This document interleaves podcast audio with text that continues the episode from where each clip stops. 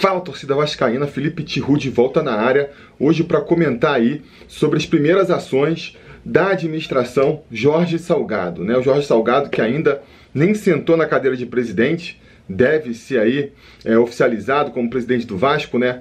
Empossado como presidente do Vasco na próxima semana, mas já começou aí a mexer seus pauzinhos para é, tocar o, o próximo triênio vascaíno, né?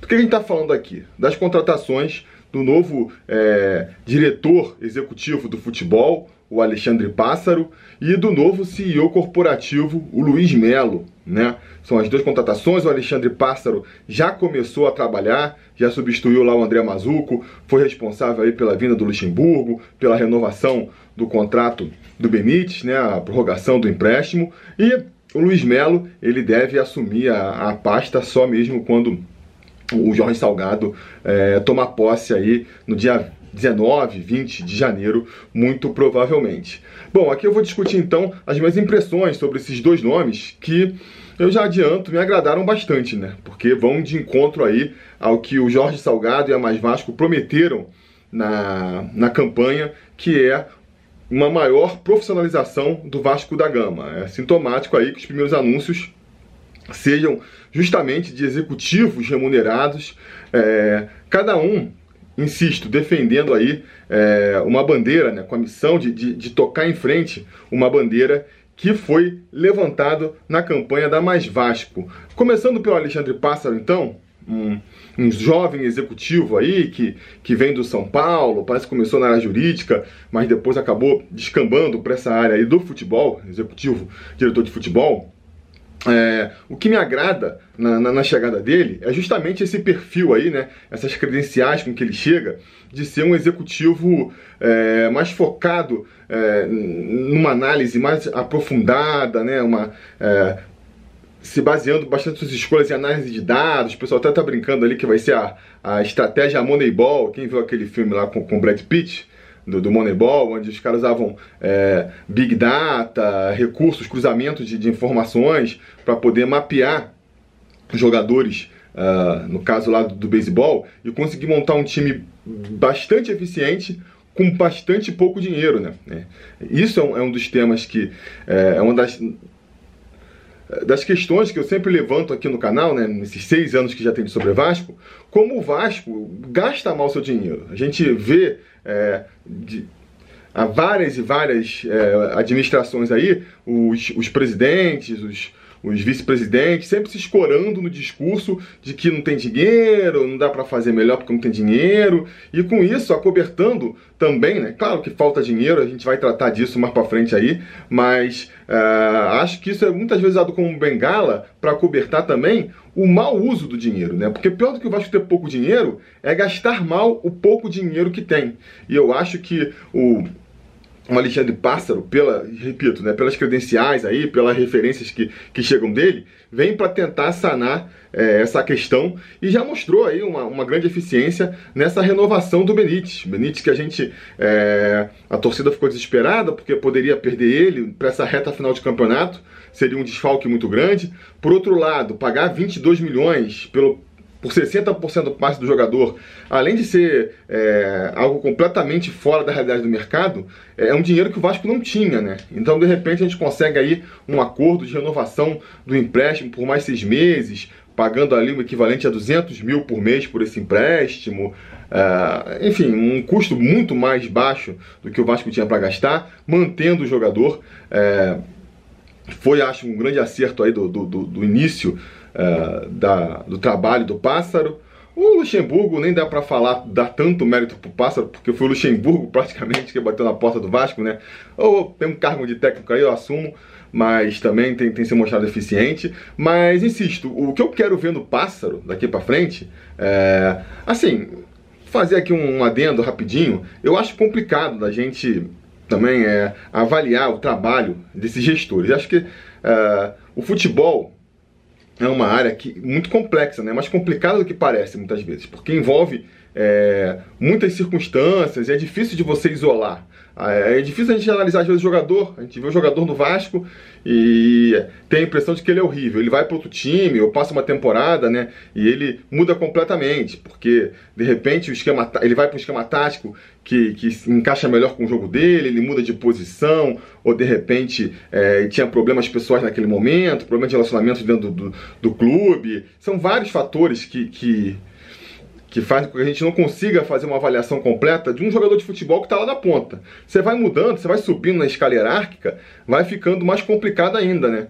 É, treinador já é mais complexo, e essa, esse cargo aí de, de, de é, gerentes acho mais complexo ainda por dois motivos. Primeiro que, que, são cargos novos, então você não tem nem ali uma comparação de mais longo tempo para analisar. E segundo, porque, insisto, assim, são muitas né, variantes para você levar em conta. Então, assim, qual é o, o, o o nível de autonomia que o cara tem para trabalhar, o dinheiro que ele tem, a interferência externa. Pegando o Mazuco agora, por exemplo, eu tenho dificuldade de avaliar até que ponto os erros e os acertos do futebol em 2020 foram do Mazuco ou foram interferência externa, porque a gente sabe que tem ali. É, tinha muito pouco dinheiro para investir, tinha, por exemplo, o Zé do Táxi que interfere, aí vai lá o, o um empresário, amigo da diretoria, que intercede através do, Campelo para também mexer em contratação, o treinador pede jogador. Então tudo isso aí é,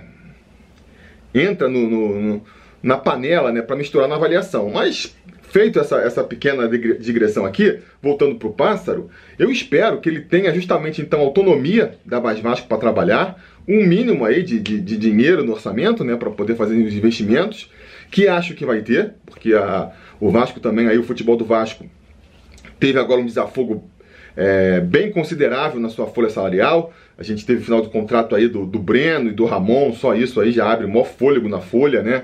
É, saiu também Ribamar, saiu recentemente. É, quem mais que saiu aí, né? O Felipe Bastos, enfim, teve um monte de jogadores que, que, que, acabaram o contrato, saíram, liberaram espaço na folha. Então, é, se o Alexandre Pássaro fizer bem o trabalho dele aí, na hora de contratar os reforços para a próxima temporada, pode montar um time e esse fica sendo o desafio né, do, do, do Pássaro, vamos ver é, lá no finalzinho da temporada se ele saiu bem ou não. Mas fica o desafio de contratar jogadores que sejam assim muitas vezes baratos, né, consiga trazer e fazer bons negócios, mas que sejam também eficientes no que se propõe. Porque vou fazer aí ainda o, o balanço das contratações do Vasco em 2020, já fiz uh, do, o balanço das contratações de 2019 e o aproveitamento do Vasco é muito baixo, é muito baixo, sabe? faz sempre ali umas, sei lá, 10, 20 contratações no ano, e aí se tem umas duas ou três que, que, que vingam e que se mostram úteis para o time, é muito. Então, assim, o índice do, de contratação do Vasco é muito ruim e precisa melhorar. Precisa melhorar. Esse é o desafio do Alexandre Pássaro. Uh, e eu estou confiante, né? Estou confiante que ele pode fazer um bom trabalho. Insisto, Uh, por conta de todas as credenciais, né, ele, ele é, o fato dele se apoiar muito nesse lado científico, vamos dizer assim, da busca, análise, scout, então tem que procurar nos mercados aí jogadores que sejam é, eficientes, né, que, que, sejam bons jogadores, que sejam ainda é, desconhecidos, né, para o Vasco conseguir contratar eles por um preço é, menor do que baixo, né, um preço acessível, e também que se encaixa no time do Vasco, né, porque não adianta você trazer um jogador que às vezes vai ser muito eficiente para uma outra realidade, outro contexto, mas não funciona para o Vasco. Uh, vamos ver como que ele vai se sair é, nesse quesito aí. Boa sorte para o Alexandre Pássaro. Acho que, que uma, uma boa atuação e uma boa campanha do, do Vasco para essa próxima temporada passa muito aí por um bom trabalho do Alexandre Pássaro, porque vai ser um ano que vai ser de reestruturação do clube ainda, né, financeiramente falando, então onde a gente não deve ver uma mudança muito grande no orçamento do clube. A gente vai precisar se basear muito mais na, na, na melhor gestão do, dos recursos, né? gastar melhor nosso dinheiro, uma vez que ainda não vai ter muito dinheiro novo entrando. E aí, para falar dessa segunda parte e dessa segunda promessa de campanha da Sobreva da Mais Vasco, é que a gente vai falar aí do Luiz Melo, que chega para ser o CEO corporativo é outro nome que chega aí com, com uma grande aprovação do mercado, né? Tanto o Pássaro, mas principalmente o Luiz Melo, acho que foi muito recebido aí pelos especialistas da área, o pessoal que, que cobre essa parte mais de gestão do futebol, seja é, como analistas e estudiosos da área, sejam jornalistas. Muita gente elogiou aí a contratação do Luiz Melo, que é um cara que já trabalhou na, na Golden Goal, né, que é uma empresa aí da é até a empresa que não sei se é, virou a FENG ou faz parte da FENG, que é a empresa que administra aí a, o sócio-torcedor do Vasco, enfim, já tem esse contato com o futebol. Ele já foi presidente da APFUT, que é justamente ali a, o órgão que, que, que, que acompanha a, se os clubes estão seguindo o Profut, né? Então, cara, é um cara que tem essa especialidade que é muito importante para o Vasco. Uh, e que vem com essa missão de justamente tentar botar ordem na casa ali uh, financeira do Vasco, né? De, de, tentar renegociar as dívidas, fazer ali essas todas as implementações profissionais no, no, no fluxo de gestão do Vasco, uh, arrumar a casa mesmo, né? Acho que ele vai ter duas funções aí. A primeira a gente vê pela reação da, insisto, dos especialistas e da imprensa, eu acho que ele já cumpre muito bem, que é voltar a trazer uma credibilidade para o clube. Acho que uh, o próprio Jorge Salgado já é um cara que tem eh, essa. Uh, essa imagem no, no mercado, né? então traz um pouco desse, de um respaldo e uma, uma boa impressão pro, de que agora as coisas vão mudar. E eu acho que o Luiz Melo reforça essa imagem do Vasco para fora. Isso é muito bom para poder atrair investimentos e na hora de fazer negociação. E só que essa imagem ela precisa ser confirmada de novo também com autonomia para o cara chegar. O cara tem que chegar, por mais que ele tenha credenciais e potencial em nome do mercado, ele tem que chegar e tem que ter liberdade para trabalhar. Não pode chegar também e o pessoal, ah, não faz isso aqui agora e cortando as asinhas do cara, né? Vamos ver como é que vai ser essa gestão. Então ele vai conseguir é, ajudar a, melhorar essa imagem do Vasco no mercado, que é muito importante.